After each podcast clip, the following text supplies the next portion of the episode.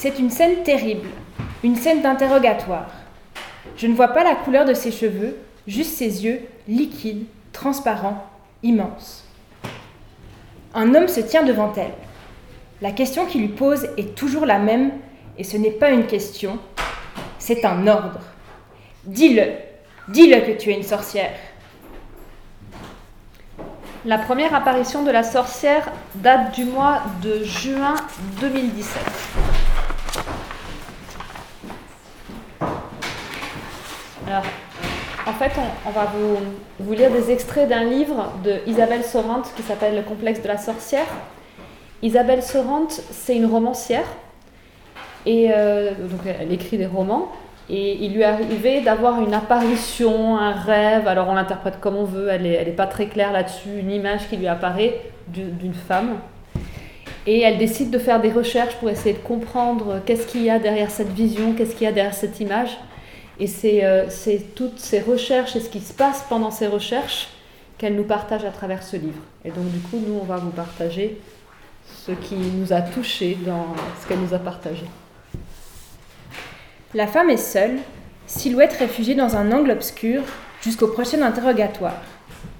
Mais chaque fois que je tente d'aller au-delà de cette solitude, de me représenter ce qui se passe dehors, l'histoire de cette femme ou des détails aussi simples que le pays où elle habite, l'époque où elle vit, mon imagination s'arrête net, comme si elle refusait d'inventer quoi que ce soit. La seule chose que je vois avec clarté, sans avoir le sentiment de trahir la vérité que déjà cette image représente pour moi, la seule chose que je vois avec clarté, ce sont ses yeux. Des yeux ouverts dans l'ombre, des yeux presque transparents, soit parce qu'ils sont bleus, soit parce que justement j'ignore tout de leur couleur. C'est tout. Pour un début d'histoire, ce n'est pas grand-chose. Les livres d'histoire sont apparus sur mon bureau presque aussi vite que la sorcière dans mon esprit.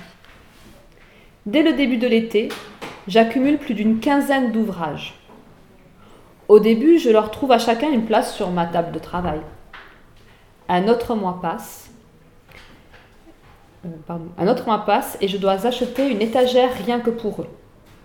Je m'assois désormais à mon bureau entouré de titres comme Sorcière, Le sabbat des sorcières, La sorcière et l'Occident, Caliban et la sorcière, Sorcière, sage-femme et infirmière, Les derniers bûchers, un village de Flandre et ses sorcières sous Louis XIV, Inquisition et sorcellerie en Suisse romande, le registre, le registre AC29 des archives cantonales vaudoises. de la chrétienté romaine à la réforme en Dauphiné, Sans oublier le fameux Maleus Maleficarum ou Marteau des sorcières, ce traité de démonologie aussi volumineux qu'un dictionnaire où les inquisiteurs Heinrich Kramer et Jacob Sprenger énumèrent les crimes commis par les sorcières et les façons les plus efficaces de les questionner.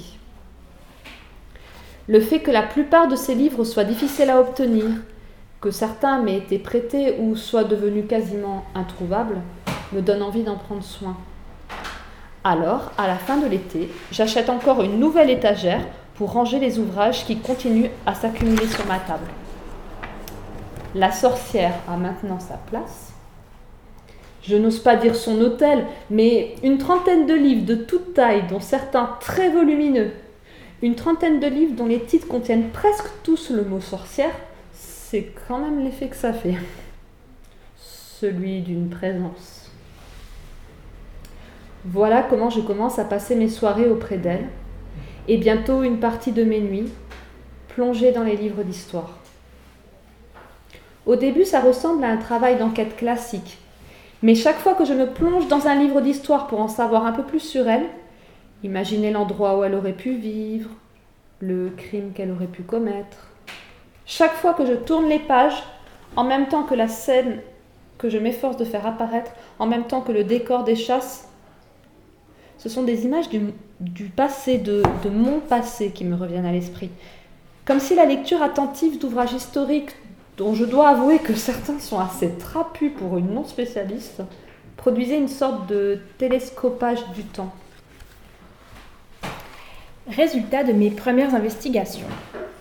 Le froid, le gel qui détruit les récoltes, la rudesse du climat ajoutée aux guerres et aux épidémies tout cela fait partie du contexte de persécution des sorcières. Au nord de l'Europe, les grandes chasses se déclenchèrent souvent après des vagues de froid. Alors, plus il faisait froid, plus on brûlait des femmes? Euh, Ben, pas tout à fait. Mais plus les conditions extérieures apparaissaient défavorables, incompréhensibles ou terrifiantes, plus il y avait de chances pour qu'on accuse une femme de les avoir provoquées, attirées, souhaitées, en jetant un sort à la communauté. Et qu'on brûle la bonne femme et quelques autres dans la foulée. Au sud, il semblerait que les condamnations aient été moins rudes. Mais je suis partagée entre l'agacement et l'effroi quand je lis que ces punitions se limitaient à des châtiments corporels ou à des peines de bannissement. Il n'en reste pas moins que les femmes qui survivaient à une humiliation de ce genre, comme celles qui en étaient les témoins, ne devaient jamais guérir d'un sentiment de terreur. Alors que je viens juste de faire installer mes dernières étagères, je remarque que la pièce où je travaille se divise en deux. Contre le mur de droite se trouvent les étagères consacrées à la sorcière. Et juste en face, exactement à la même hauteur, occupant eux aussi trois étagères entières, se trouvent ces classiques de la psychologie. Livres de Freud, de Carl Jung, de Viktor Frankl, me fascinent comme des contes ou des récits mythiques. Je ne m'en étais pas rendu compte, mais la sorcière et les médecins se font face. La sorcière à ma droite, les grands hommes à ma gauche. Je ne suis pas mécontente de cette inversion des polarités. Même si elle s'est produite de façon involontaire, je me suis contentée de ranger les livres le long des murs. La magie d'un côté, la psychologie de l'autre. Comme si la question me tournait autour ou m'encerclait. Qu'est-ce que l'éveil, l'individuation, la psyché d'une femme Et dans quelle mesure la sorcière fait partie de la réponse?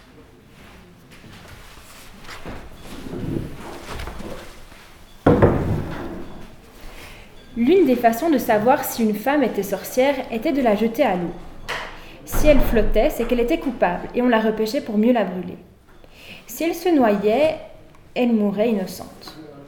Les démonologues croyaient que les sorcières se reconnaissaient à une légèreté anormale. Sinon, comment aurait-elle pu s'envoler pour se rendre au sabbat? J'imagine les magistrats plaçant sur les plateaux d'une grande balance d'un côté une Bible et de l'autre une femme. Même si les Bibles de l'époque pouvaient peser une vingtaine de kilos, l'accusée avait toutes les chances de s'en tirer lorsqu'elle était soumise à ce test plutôt que jetée à l'eau.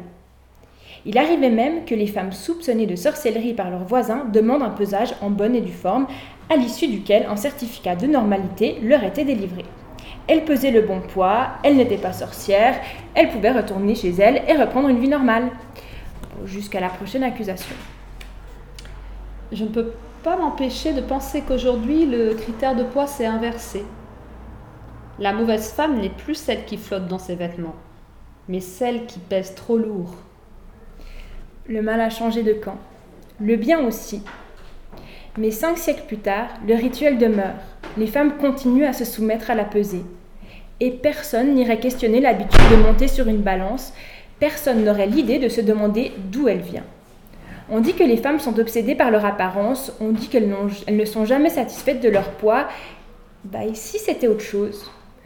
Comme le besoin d'être pesé pour prouver son innocence, comme la répétition d'un rituel de survie dont nous avons oublié le sens C'est le genre de questions que je commence à me poser, achevant la, lecture d'une histoire de l'Inquisition, découvrant la pensée des démonologues et les méthodes d'interrogatoire. Et aussi, euh, de quelles autres traces n'avons-nous pas conscience? C'est vers la fin de l'été que je commence à me demander si les chasses n'ont pas laissé une empreinte, pas seulement une empreinte historique, sociale, comme le mépris des femmes seules ou la peur des vieilles femmes, mais quelque chose d'autre. Une trace plus profonde, une empreinte occulte dans la psyché des femmes. Quelque chose qui expliquerait ces associations qui se produisent chaque fois que je lis une histoire qui n'a rien à voir avec la mienne. Avec ces questionnements, l'auteur va rendre visite à Claire, une de ses amies qui est psychanalyste. Sachant que les chasses aux sorcières ont duré plus de deux siècles et qu'elles ont lieu dans toute l'Europe, crois-tu qu'elles pourraient avoir laissé une sorte d'empreinte psychique? Lorsque Claire reformule ma question et me demande si je veux parler d'un traumatisme, parce qu'une trace laissée par quelque chose de grave, c'est une trace toujours active, ça s'appelle un traumatisme. C'est moi qui garde le silence. Et puis je finis par répondre que oui, c'est bien ce que je veux dire. Est-ce que le traumatisme des chasses pourrait, d'une façon ou d'une autre, s'être transmis aux générations suivantes? Et en particulier aux femmes. Au début du mois de septembre, je commence à éprouver un sentiment d'anxiété chaque fois que je m'installe à ma table de travail, et plus précisément au voisinage des livres que j'ai commandés le mois précédent. Parmi ces livres se trouve le Malleus Maleficarum de Jacob Sprenger et Heinrich Kremer, et une rédaction du cinquième livre du Formicarius de Jean Nidler. Durant une semaine entière, l'angoisse me réveille au milieu de la nuit, je joue les yeux vers 3 heures du matin, pensant à ce que j'ai lu quelques heures plus tôt, comme si une scène horrible m'avait suivi dans mon sommeil. Je finis par faire des cauchemars si atroces que j'envisage de mettre un terme à ce qui est en train de se passer, cette enquête. Mais pas seulement cette enquête et les réminiscences, les émotions qui vont avec. Disons cette histoire. J'envisage d'en écrire une autre. Celle d'une femme qui se rend compte que les chasses la concernent, une femme qui ne serait pas moi. Mais cette mise à distance ne fonctionne pas, mes lectures me ramènent implacablement à des souvenirs et mes nuits à des cauchemars, m'incitant à renoncer. Formicarius, La fourmilière, est le premier livre montrant des sorcières d'un genre nouveau, des sorcières qui ne sont plus simples magiciennes, herboristes ou sages-femmes, mais des femmes dangereuses, ayant passé un pacte, un pacte démoniaque. Son auteur, Jean Nider, un prêtre dominicain, entame en 1436 la rédaction de ce volumineux traité de morale s'inspirant pour l'écriture du livre 5 consacré aux sorcières des récits des juges, eux-mêmes inspirés de légendes, de ondits et d'aveux faits sous la torture. Malgré son scénario fascinant, le Formicarius ne connaît pas tout de suite un immense retentissement. Le récit de Nider est encore trop proche de la fiction. Il lui manque ce côté systématique qui emporte les convictions. Puis une histoire ne prend jamais la première fois qu'on la raconte. Il faut qu'elle se répète. Le contrat sexuel, le pacte avec le diable, le sabbat, qu'elle se redise des dizaines, des centaines de fois pour acquérir la consistance inquiétante du réel. Ce qui va répandre la légende de la femme diabolique, ce qui va l'inscrire dans les esprits, c'est la rencontre de cette histoire et d'une technologie. Le Malleus Maleficarum de Heinrich Kremer et Jakob Sprenger est le premier best-seller de l'époque moderne. Le livre qui va transformer la vision des décideurs laïcs et religieux en matière de sorcellerie. Rédigé d'une façon méthodique, il voit le jour en même temps que l'imprimerie un propos efficace, une diffusion sans précédent. Ainsi, les historiens expliquent son succès. Au milieu des calamités d'un siècle qui s'écroule, dès les premières lignes, le ton est donné. Les choses vont mal, très mal. Une nouvelle hérésie a fait son apparition. C'est l'hérésie des sorcières. Leur but? Détruire l'humanité. Où sont-elles? Partout. Leur but? Détruire l'humanité. De qui tiennent-elles leur puissance? Du diable.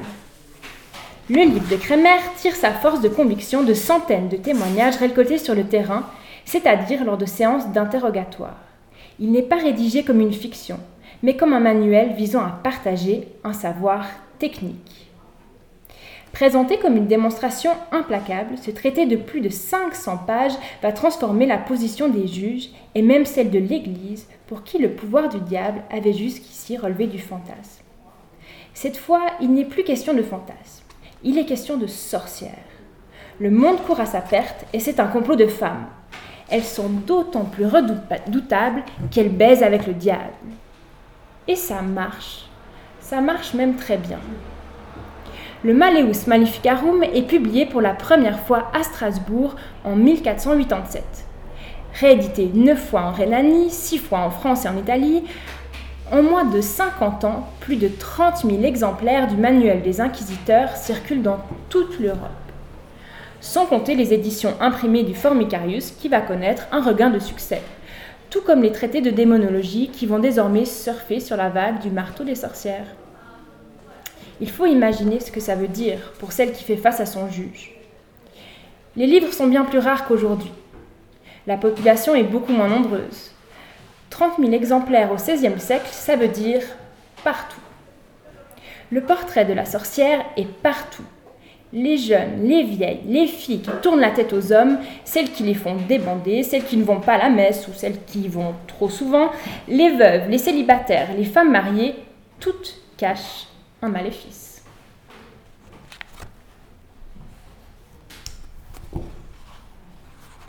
J'ai achevé la lecture du Maleus Maleficarum en pleine nuit.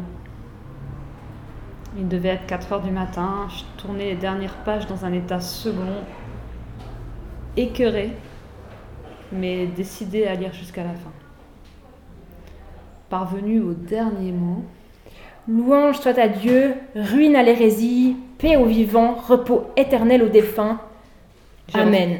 J'ai refermé le livre.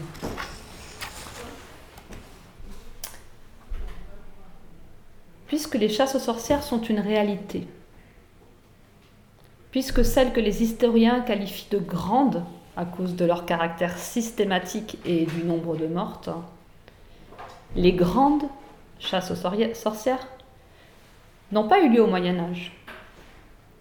Des milliers de femmes ont été condamnées, torturées et brûlées au temps moderne. Derrière cet adjectif, grande, se cachent plusieurs vagues d'exécutions de masse qui toutes eurent lieu après l'invention de l'imprimerie. Le sentiment que j'éprouve tous les jours qui suivent est vraiment difficile à décrire. Ce n'est pas juste ma vision de l'histoire qui est touchée, c'est la vision de mes origines. Comme si on m'avait en quelque sorte menti. Je croyais être une femme intelligente, euh, mais l'intelligence, une certaine forme d'intelligence, a tué des milliers de femmes. Et moi, je viens de ce meurtre. Je porte en moi cette contradiction, cette déchirure. Je suppose que c'est ce qu'on appelle une blessure narcissique. Mais personne ne parle jamais de cette blessure-là. Personne ne dit ce que ça fait. On dirait qu'il faut rien dire.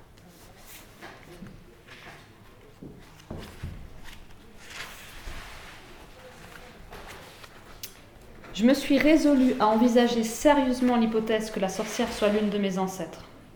Qu'une femme de ma famille ait pu, entre l'invention de l'imprimerie et le siècle des Lumières, être soupçonnée et questionnée. Et que sa blessure se soit transmise sans jamais être nommée. Pour comprendre ce mécanisme, l'auteur, s'intéresse à la psychogénéalogie et puis elle lit donc les livres d'Anne Ancelin, qui est une spécialiste. Le principe de base de la psychogénéalogie, c'est que nos parents nous transmettent sans le savoir une chose qu'eux-mêmes ignorent avoir hérité de leurs parents, qui eux-mêmes ignorent en avoir hérité, un peu comme on se refile le mistigris ou une patate chaude. Bien sûr, la chose peut aussi être un don, et il existe des transmissions inconscientes positives.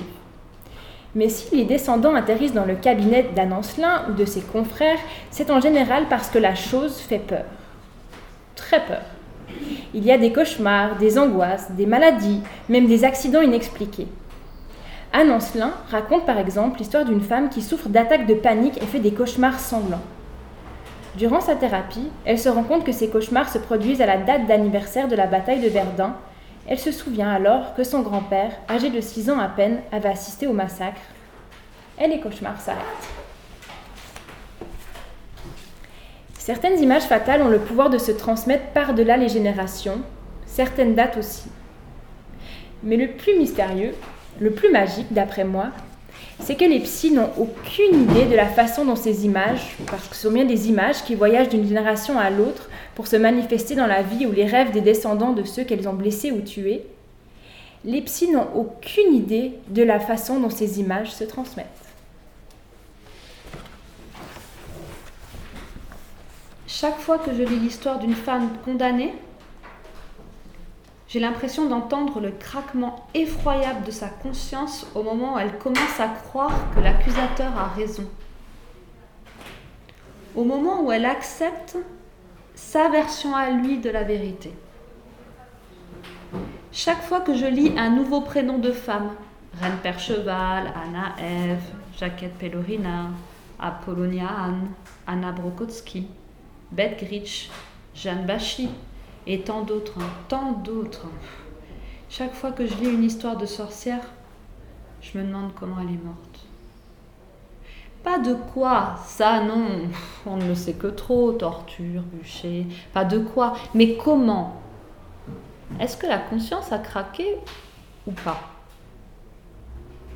Est-ce que le fantasme de l'inquisiteur, le coï diabolique, l'anthropophagie, est-ce que tout ça a eu raison de son esprit ou pas? Comment est-elle morte? Plusieurs fois, je me suis posé la question de savoir si l'apparition venait du nord ou du sud, si mon ancêtre sorcière présumée était celle de mon père ou de ma mère. J'en suis venue à penser que l'origine de l'apparition était indécidable. Vu l'ampleur des chasses aux sorcières, il y a de fortes chances qu'au nord comme au sud, des femmes de ma famille aient été soit les victimes, soit les témoins. Assister à des choses horribles peut être aussi douloureux que d'y survivre. C'est ce que les psys appellent les traumatismes transmis. Que ressentait celle qui voyait brûler sa voisine? Que ressentait celle dont la mère avouait? Comment ne pas douter à jamais de soi-même? Comment être sûr de ne pas s'être voué au diable, de ne pas porter en soi la même faille terrifiante, celle qui vous donne à votre insu? Alors la question n'est pas de savoir d'où elle vient. La seule question qui compte, c'est comment elle est morte. Savoir si une femme de sa famille est morte en entendant le craquement de sa propre conscience, morte en se demandant si elle n'était pas vraiment elle-même une sorcière, si toutes ses perceptions n'étaient pas entièrement fausses, si ceux qui l'accusaient n'avaient pas raison. Pour moi, savoir ça a une importance extrême. Parce qu'une conscience qui craque, me dites pas que ça laisse pas de traces. Ne me dites pas que ça résonne pas dans l'esprit de la sœur, de la fille ou de l'arrière-petite-fille. Ne me dites pas que ça change rien. Il y a des femmes qui ne craquent pas sous la torture, qui non seulement ne croient à aucun moment de ce qu'on les force à avouer, mais n'avouent pas du tout. Ces femmes-là sont des personnages assez exceptionnels pour terrifier ceux qui les questionnent. Oui, mais les femmes ordinaires alors Les femmes ordinaires, en plus d'avoir mal, mouraient de peur.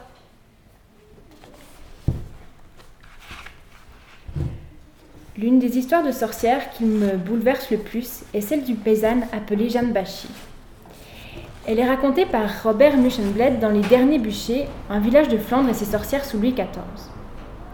L'auteur analyse en détail un épisode de chasse relativement tardif puisqu'il se produisit à la fin du XVIIe siècle dans la région de Cambrai, au village de Bouvigny.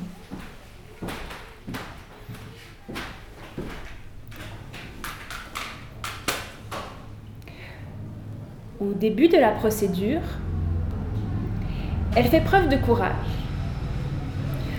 Sûre de son innocence, elle peut se permettre, croit-elle, de nier et même de prendre les magistrats de haut.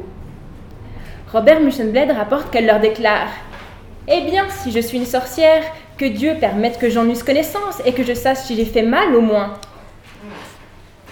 Naïve, grande gueule, j'imagine un mélange des deux, mais plutôt grande gueule quand même. Vu que ce sont ses voisins qui ont demandé son arrestation, Reprenons à leur compte les accusations émises par les femmes exécutées quelques semaines plus tôt. Grande gueule. Les bûchers viennent à peine de s'éteindre, les corps suppliciés de se, décomposer, et malgré ça, Jeanne Bachy tient tête.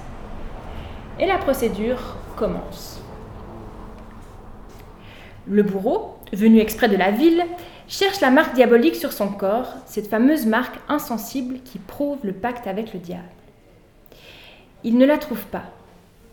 En théorie, cela devrait suffire à disculper Jeanne. En pratique, cela ne suffit pas à ces juges qui sont persuadés qu'ils tiennent une sorcière. Ont-ils lu le Maleus Maleficarum? Probablement. Les juges ordonnent donc que la marque soit cherchée de nouveau, cette fois sur toutes les parties du corps.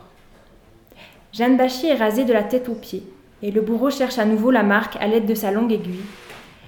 Les archives sont muettes sur ce qu'il trouve. Bah, c'est-à-dire qu'il ne trouve rien. Pas de marque insensible. Les histoires de sorcières doivent être lues lentement, pour que le non-dit vous dresse les cheveux sur la tête. Le bourreau ne trouve pas de marque diabolique alors qu'il a piqué partout, y compris dans les parties intimes. Il n'a rien trouvé d'insensible, voilà ce qui est dit. La douleur, voilà le non-dit. Jusqu'où? Quelle partie du corps? Nous n'en savons rien. Nous savons juste que le bourreau n'a pas trouvé la marque et qu'après ça, Jeanne Bachy devient folle. Sa conscience craque. Après cet examen, ce cérémonial, écrit Robert Muchenbled, ce cérémonial du rasage et de la recherche de la marque sous l'œil soupçonneux des juges et du bourreau, et par-delà les murs, sous l'œil soupçonneux et hostile de toute la communauté, après ça, Jeanne se condamne elle-même. Comme si le soupçon était entré en elle en même temps que l'aiguille du bourreau. Elle se voit désormais comme eux la voient. Et à quoi ressemble-t-elle, avec son crâne rasé et ses cicatrices, à quoi ressemble-t-elle si ce n'est pas à ce qu'ils disent? Une damnée. Elle s'est aperçue, depuis qu'elle a été rasée, qu'elle avait peur d'être sorcière, et que depuis ce temps-là, elle n'a pas été à la confesse. Ceux qui la haïssent détiennent une vérité sur son compte, une vérité qu'elle-même ignore. Désormais, elle y croit. Elle croit qu'il y a quelque chose à dire en elle, même sans savoir ce que ce peut être. Elle avoue avoir fréquenté le démon à son insu. Aux accusations, elle répond qu'il y a apparence que ça a été elle ou encore qu'elle s'attend que ça a été elle. Elle n'a plus rien d'une grande gueule, elle n'a plus rien d'elle-même. Elle n'est plus qu'une chose docile qui prend la forme qu'on lui donne. Jeanne Bachy est brûlée vive en septembre 1679, trois semaines après son arrestation.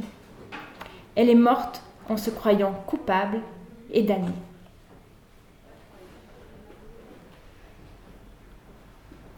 Ce qui me bouleverse euh, dans l'histoire de Jeanne, c'est son attachement à la vérité. Parce que l'ex-grande gueule du village n'invente pas une histoire délirante d'anthropophagie et d'orgie diabolique pour faire plaisir à ceux qui l'interrogent. Elle n'invente rien. Elle valide le conte qu'on lui impose. Mais comme elle ne se souvient pas d'avoir fait ce qu'on lui reproche, comme elle ne peut se souvenir de rien, elle dit qu'elle s'attend à ce que ça a été elle. Vous savez mieux que moi qui je suis. Voilà ce qu'en vérité la sorcière avoue. Vous savez mieux que moi qui je suis, il y en a ma conscience un principe trompeur. Je ne peux croire en moi, je ne peux croire qu'en vous, Ma conscience est incompétente. Je renonce à ma conscience.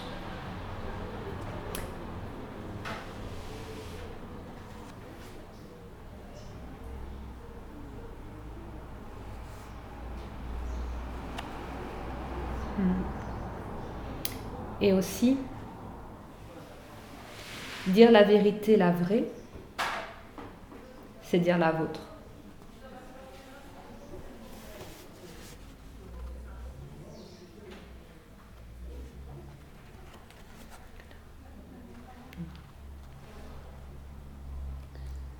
Ce soupçon permanent de soi et la façon dont il surgit, comme soudain observé du dedans par un, œil extérieur à soi-même, un œil à la fois glacé et hostile. Ce soupçon permanent de soi qui va d'un sentiment d'illégitimité, oh, pas grand-chose, une gêne, un caillou dans la chaussure, le lointain sentiment de cacher quelque chose, une chose que vous ignorez, une chose qui vous ruinerait si elle se savait, ce lointain sentiment d'illégitimité qui parfois se rapproche comme si le temps s'abolissait, se rapproche et s'amplifie et pourrait s'amplifier encore jusqu'à la haine de soi et à la confusion. Ce discret soupçon de soi-même, donc. Si adorable, n'est-ce pas? Parce que c'est adorable une femme qui doute alors qu'une femme qui doute pas.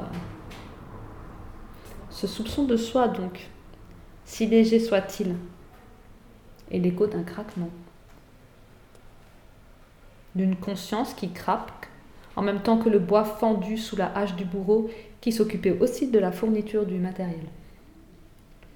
C'est-à-dire, euh, entre autres, des bûches, ces bûches qui étaient facturées à la famille de la sorcière, aux filles, aux sœurs, qui parfois elle dénonçait dans le délire de sa douleur.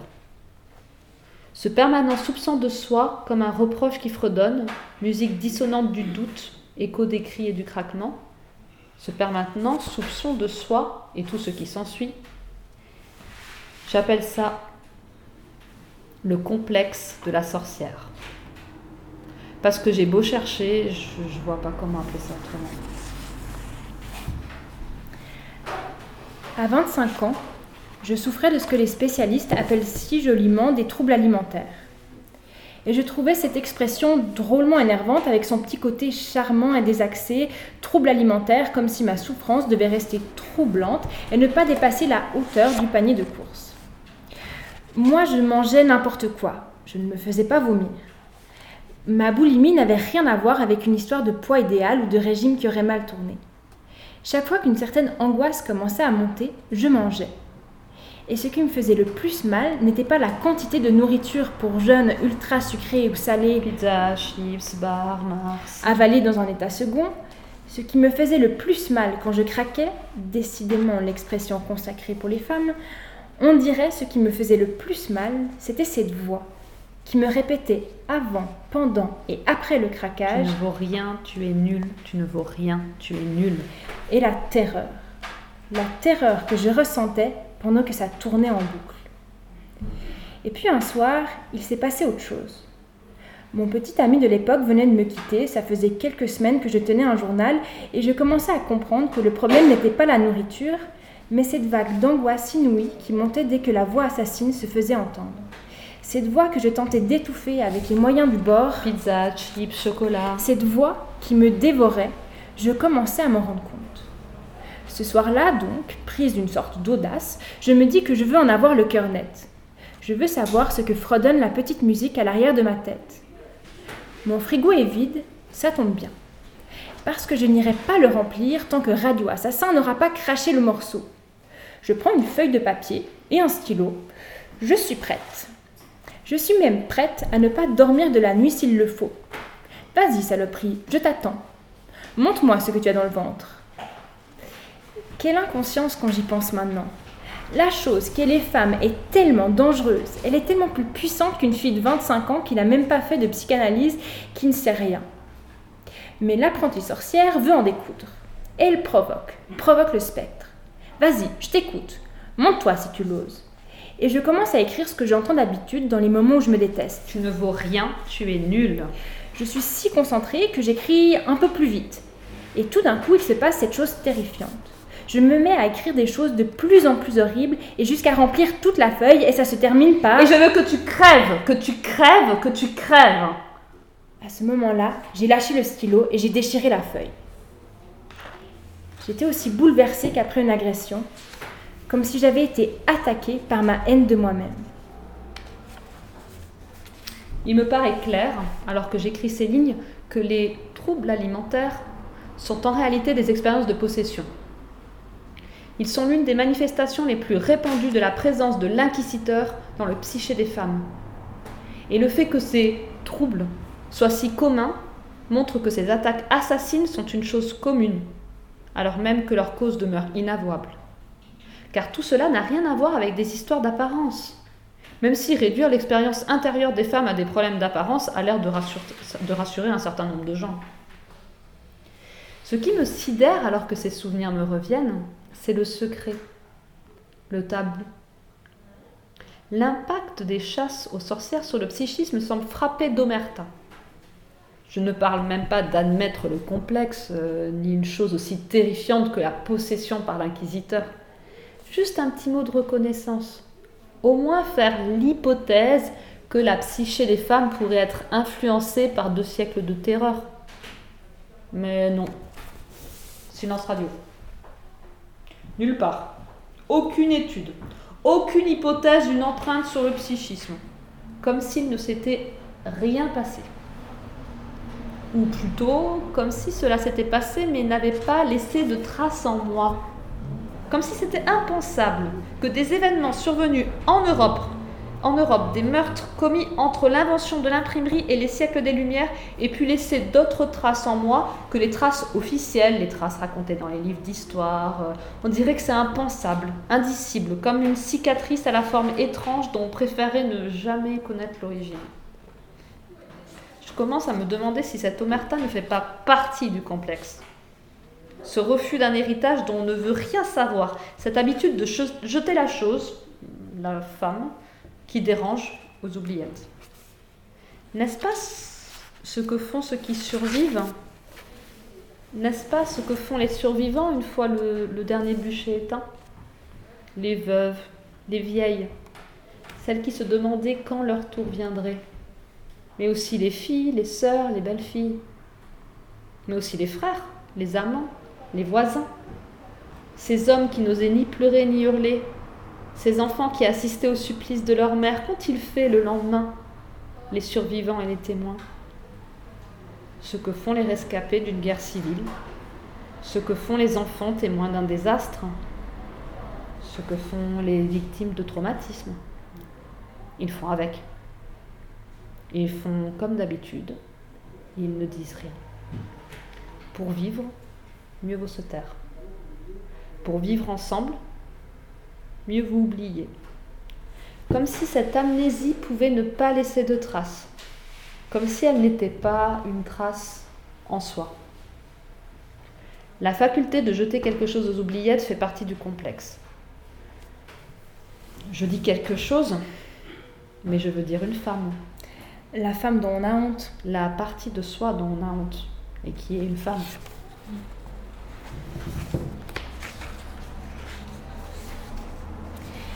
L'auteur va revoir Claire, son amie psy, pour lui partager son hypothèse euh, du complexe de la sorcière. Bah, si tu me disais d'abord en quoi, selon toi, consiste le complexe? Je lui dis ce que j'en suis venue à croire. Le complexe de la sorcière serait ce soupçon permanent de soins instillés aux femmes torturées ou aux femmes témoins de la torture d'autres femmes de leur famille ou de leur entourage.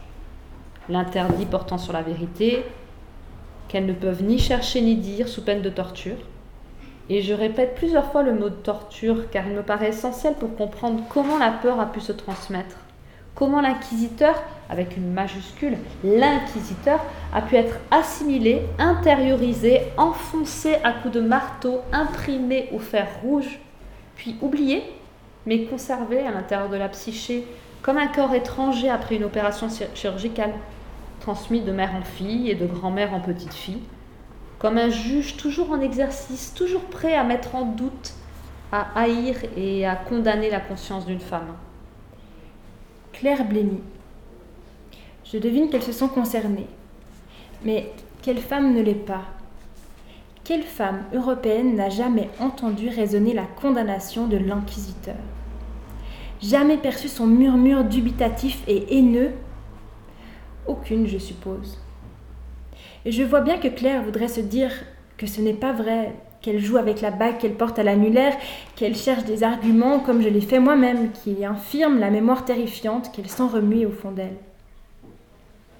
Qu'est-ce que les siècles de chasse aux sorcières ont ajouté de nouveau à l'image de la femme qu'on ne doit jamais croire, qu'elle ne peut pas se croire elle-même? Claire me demande un verre d'eau. Elle boit avec précaution, comme si elle avait peur de se mettre à tousser et à pleurer. Et puis elle me dit que c'est le sens primaire du mot torture, l'action de tordre. Cette torsion de la conscience des femmes, elle trouve ça horrible. Moi non. Peut-être parce que je l'ai déjà passé la phase euh, horrible. Ça fait des semaines que mes cheveux se dressent sur ma tête et que des souvenirs ahurissants me reviennent. Alors, euh, trouve ça fou, oui, mais pas horrible. Fou. Fou comme une sorte de grand puzzle cosmique que je commence à avoir envie de résoudre. Folle que je suis. je ne peux m'empêcher de penser que la torsion est réversible. La possibilité même de la torsion suppose une plasticité, une faculté psychique dont je ne sais pas grand-chose, mais qui était peut-être le vrai pouvoir des sorcières, un pouvoir spirituel tout court. Les sorcières aspirent à la réconciliation. Elles aspirent à ce que nous parlions d'elles, de ces parts blessées et mystérieuses de nous-mêmes. La sorcière est apparue pour m'aider, illuminant ma peur, la faisant scintiller, se découper sur une histoire plus vaste, comme une énigme qui murmurait Résume-moi. Cette sorcière, elle a apparu et elle a murmuré La, faute n'a rien à voir avec nous. Ce n'est pas personnel, c'est beaucoup plus grand.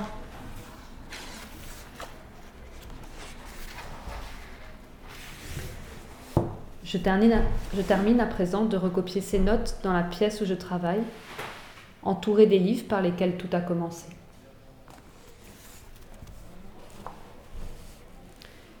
La sorcière ne me hante plus. Sans doute ai-je répondu à sa question, sans doute a-t-elle répondu à la mienne. Elle seule pouvait transmettre l'empreinte laissée dans mon esprit par des événements bien antérieurs à ma naissance. Elle seule pouvait faire vibrer ces événements comme des cordes résonnant avec mes secrets de famille. La sorcière murmure que les images se transforment, mais que toutes naissent d'une histoire ancienne. Et me voilà plus optimiste encore à la fin de cette histoire qu'au début. Comme si le souvenir de la femme chassée libérait nos ancêtres, réparait les fractures, les blessures, les craquements. Comme si notre mémoire avait le pouvoir de modifier le passé.